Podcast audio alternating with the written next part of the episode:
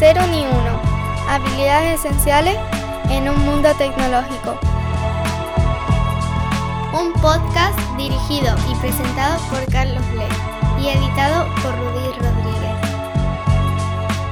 Este programa es posible gracias a LeanMind. Episodio número 33. La diversidad en los equipos.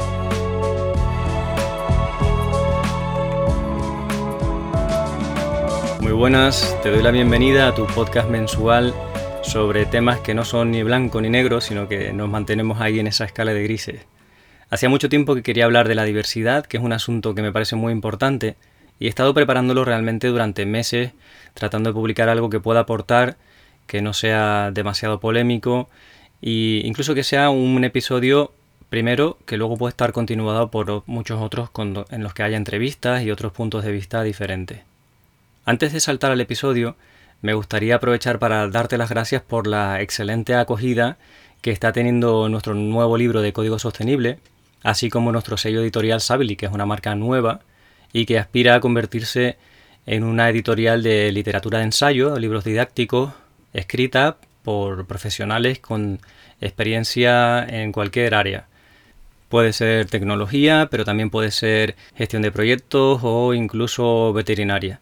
Si tienes dilatada experiencia profesional y quieres compartir tus descubrimientos y tu aprendizaje con el resto del mundo, Sabli sin duda puede ser tu editorial. Confieso que estoy impresionado porque en apenas dos semanas se han vendido más de 200 libros de código sostenible y hemos tenido bastantes problemas con la tienda online, con el envío y la gente, todo el mundo ha reaccionado apoyándonos, ha pagado el extra que se cobró de despacho de buenas que no había que cobrar y que estamos devolviendo en dinero, pero a pesar de eso la gente no devolvía el libro, se lo quedaba y asumía ese coste sin saber incluso que se lo íbamos a devolver, lo cual es espectacular. la verdad que ese apoyo pues me llega al corazón, de verdad, así que muchísimas gracias. También todos los emails que habéis enviado diciendo que apoyáis el libro porque os gusta el podcast, personas que yo no conocía, es decir, el podcast está llegando fuera de mis círculos de confianza y también es muy emocionante ver cómo va creciendo. Así que, eh, de nuevo, gracias por estar ahí.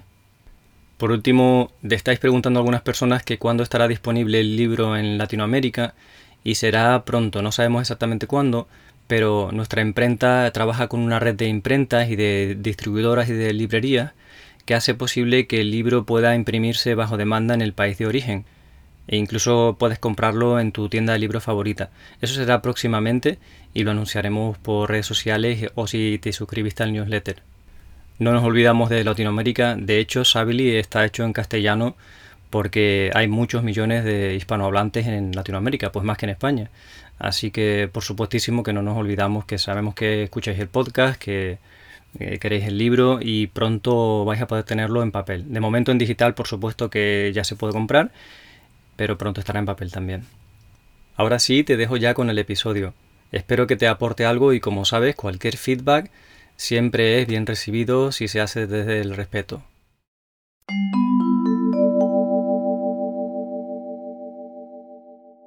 En este episodio quiero hablarte de un tema que me parece muy muy importante, que es la diversidad en los equipos de trabajo, dentro del contexto que conozco, que es el, el TIC, las tecnologías de la información y la comunicación, concretamente desarrollo de software, porque es un sector que hay poca diversidad hoy en día, está muy masculinizado y creo que eso nos está restando oportunidades de contribuir a la sociedad.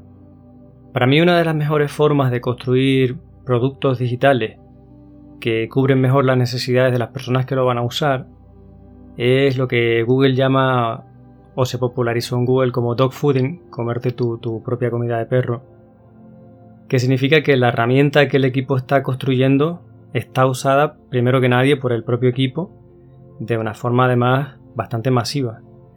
Eh, esa es la manera en que se reducen problemas de comunicación y se maximiza la empatía para construir herramientas que verdaderamente sean útiles para quien las va a usar. Como queremos construir software para toda la sociedad, para diferentes nichos, diferentes eh, grupos de personas, qué mejor que en el equipo de desarrollo, y por desarrollo me refiero a product owner, eh, stakeholder, eh, haya personas que puedan representar a los colectivos que luego van a usar ese software. Para mí es muy importante porque vamos a llegar mejor, vamos a desarrollar mejores herramientas. Eh, no solo en Product Owner, que está claro que las personas que tienen en la mente cómo es el producto que se va a desarrollar, pues tiene que haber diversidad, pero es que también dentro ya de la parte de programar, en mi experiencia es muy importante que haya personas con diferentes puntos de vista, habilidades, enfoques. Por ejemplo, hay personas eh, que son más ordenadas, eh, más cuidadosas, más limpias con donde colocan los archivos, el código.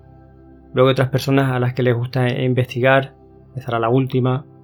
Personas que insisten con tenacidad en resolver problemas que requieren darle muchas vueltas, no abandonar cuando se pone difícil. Eh, por supuesto, habilidades blandas para dar feedback sobre código, sobre trabajo en equipo. Y cuanto más diverso sea el equipo, creo yo que va a ser más sencillo o va a ser más posible que consigamos esta mezcla de habilidades que es tan importante y tan interesante para generar mejores productos y también para que se trabaje de una manera más productiva y las personas estén más contentas. Hay un libro que se llama Dream Teams de Shane Snow que tiene multitud de ejemplos de por qué los equipos diversos eh, tienen mejor rendimiento y consiguen mejor resultado.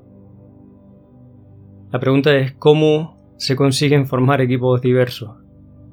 Bueno, la verdad es que yo no lo sé, eh, estoy trabajando en ello y este podcast es episodio de Food for Thought, ¿no? Ideas para pensar, cosas que yo he descubierto, libros sobre todo, pero yo estoy estudiando y a veces aprendo a base de, de equivocarme. Intuyo que la clave es la empatía para comprender a los demás, la capacidad de abrir mucho la mente y el corazón, y conocimientos de psicología, de cómo funciona la mente humana, la psicología de las personas.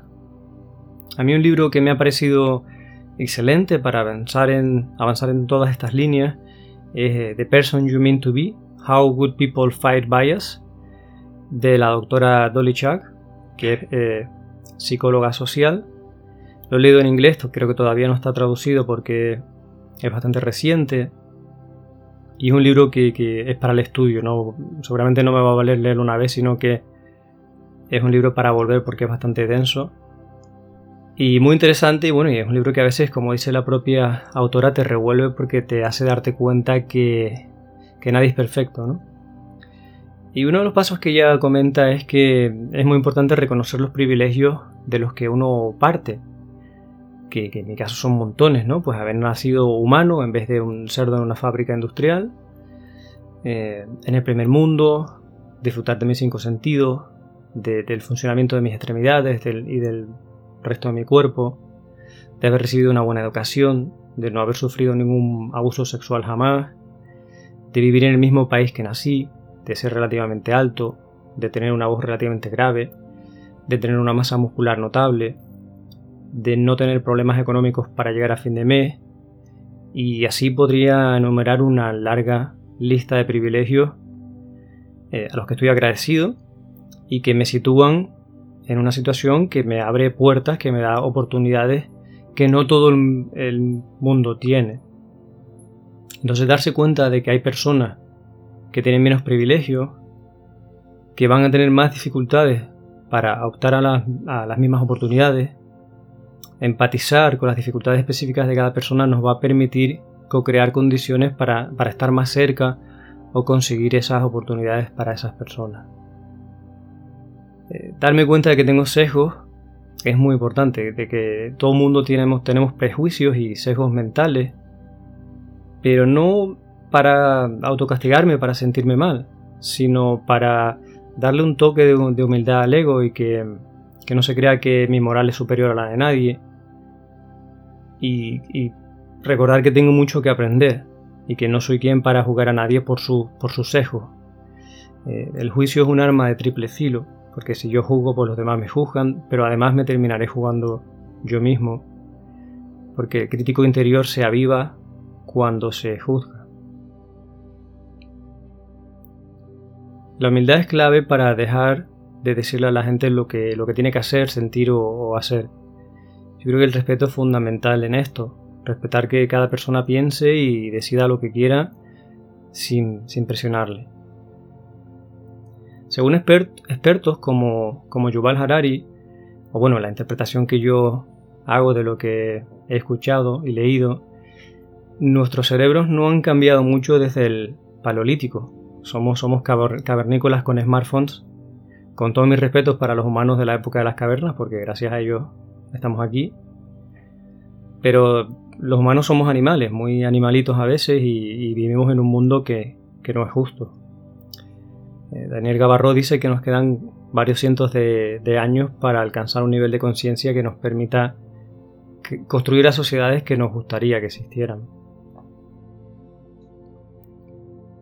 Del libro de Dolly también aprendí que lo que significa tener una mentalidad de crecimiento y, y cómo ser un buen aliado, qué hacer y qué no hacer para echar una mano a una persona con menos privilegios.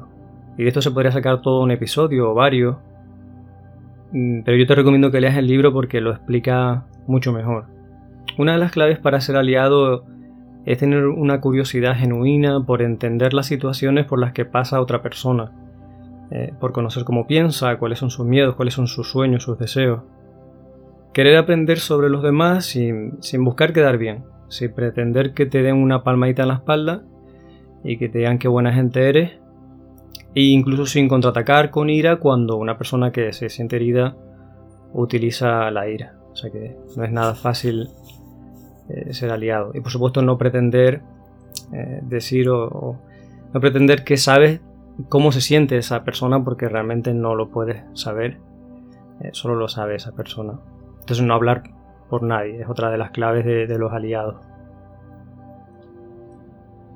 Una idea muy extendida y usada, por ejemplo, en incluso política, es que para que unas personas tengan más oportunidades, más privilegios, hay que quitárselos a, otras.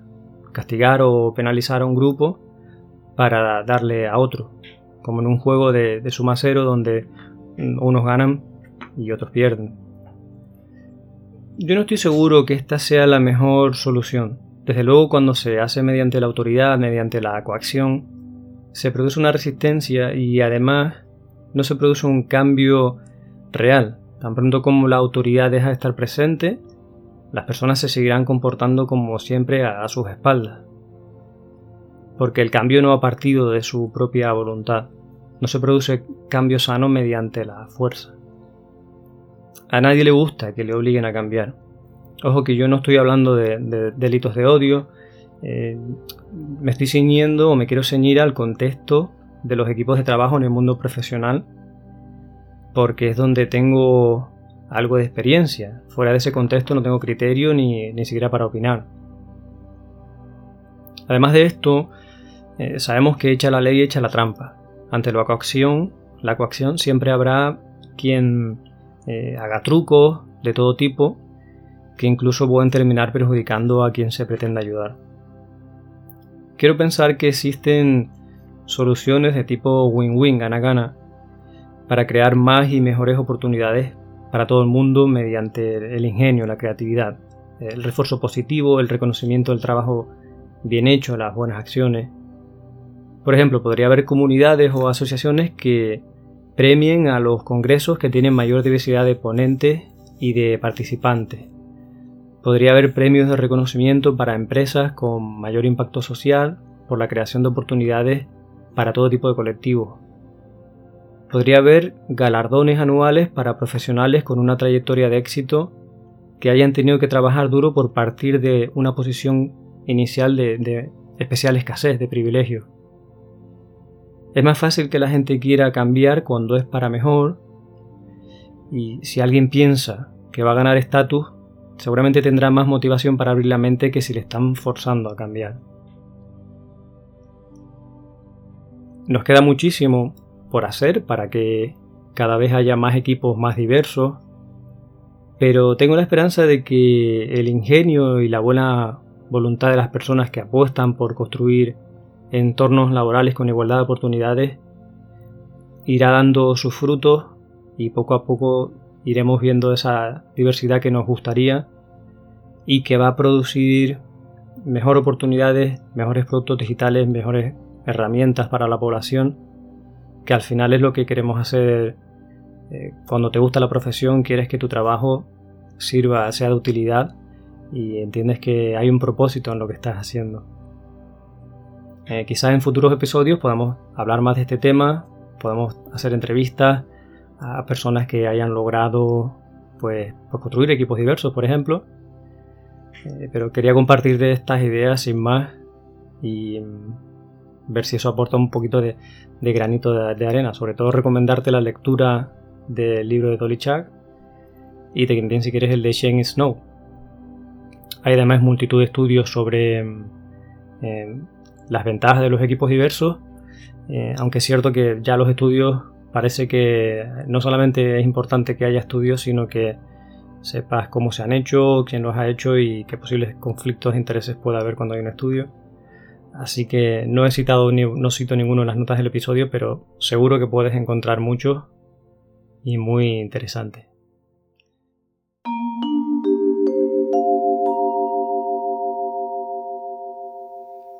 Adalof Dev somos una comunidad de mujeres que nos dedicamos al desarrollo de software. Nuestro objetivo principal es el de fomentar, visibilizar y empoderar la presencia femenina en este sector.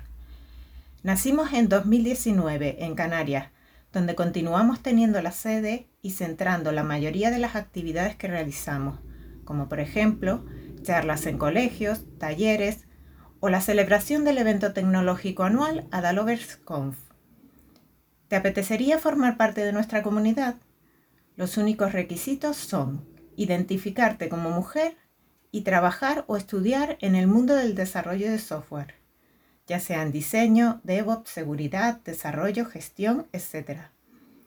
También estaremos encantadas de recibir todo tipo de colaboración para este proyecto por parte de cualquier persona, independientemente de su género o de organizaciones o empresas que estén alineadas con nuestros valores y objetivos. Puedes ponerte en contacto con nosotras a través de Twitter o Instagram, donde nos encontrarás por Adalovedev o escribiéndonos al correo electrónico organizationadalovers.es. Venga, anímate, te esperamos.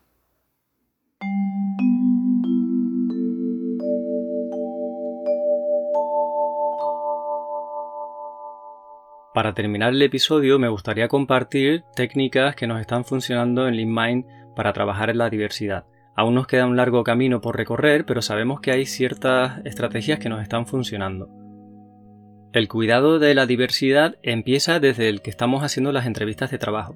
Por eso buscamos que en las sesiones de mob programming que solemos hacer para entrevistar a candidatas y candidatos haya diversidad, que sean por ejemplo, una compañera y un compañero, eh, o incluso de diferentes edades, porque la diversidad más evidente que tenemos dentro del grupo es de género y de edad, y ver cómo se comporta la persona a la que entrevistamos y si fluye o hay buena conexión.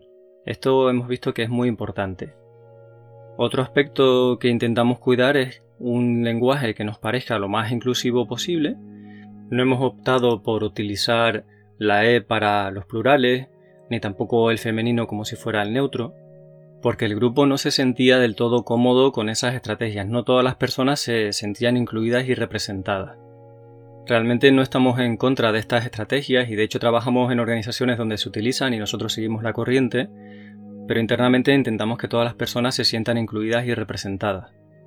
Y en parte lo hacemos evitando los pronombres, igual que estoy haciendo yo en estas frases en el que todavía no he dicho nosotros ni nosotras, y cuando no me queda más remedio que utilizar el género, pues intento usar femenino y masculino. Y sobre todo es cambiando los verbos. Realmente si cambias la frase, aunque no siempre es posible, se puede conseguir que el lenguaje no lleve género en él y por tanto que las personas sientan que se le está hablando a ella.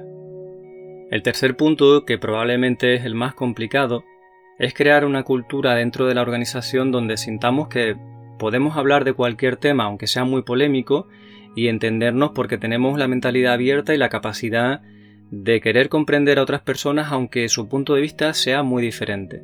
Podemos expresar opiniones que en una red social como Twitter no podrías porque enseguida tendrías un montón de problemas, pues queremos que dentro sí se pueda, que cuando una persona hable lo haga con la mentalidad abierta y que otra persona le puede decir que no está de acuerdo y intentemos razonar y entender para que realmente ese grupo sea diverso y que el ambiente sea seguro del que se pueda hablar. Si no podemos hablar de feminismo porque nos da miedo, no, creo que en nuestro caso no vamos a alcanzar la diversidad que nos gustaría en cuanto a género. Por ejemplo, por poner un ejemplo, pero se podría hablar de, también del espectro político o de cualquier tema que socialmente mm, la gente pues se guarda la opinión. Nosotros queremos que en la empresa se pueda hablar de eso y estamos trabajando en esa línea y creo que la clave para ir avanzando está siendo la vulnerabilidad, el hecho de que nos podemos expresar eh, sintiéndonos vulnerables hablando de un tema sobre el que no tenemos seguridad y, que sabemos que es controvertido y que a pesar de eso tenemos la confianza de que en ese grupo tú puedes lanzar ideas para que te reboten la idea y te den el punto de vista y la experiencia de otra persona pues que tiene otro bagaje y que tiene otra forma de ver el mundo. Eh, hay un artículo de Harvard Business Review que habla sobre este tema que te dejaré en las notas del episodio que a nosotros nos ha servido, nos ha animado a dar el salto, a atrevernos a hablar de las cosas de una manera civilizada, abierta y sobre todo pues con buena intención por delante que es lo primordial.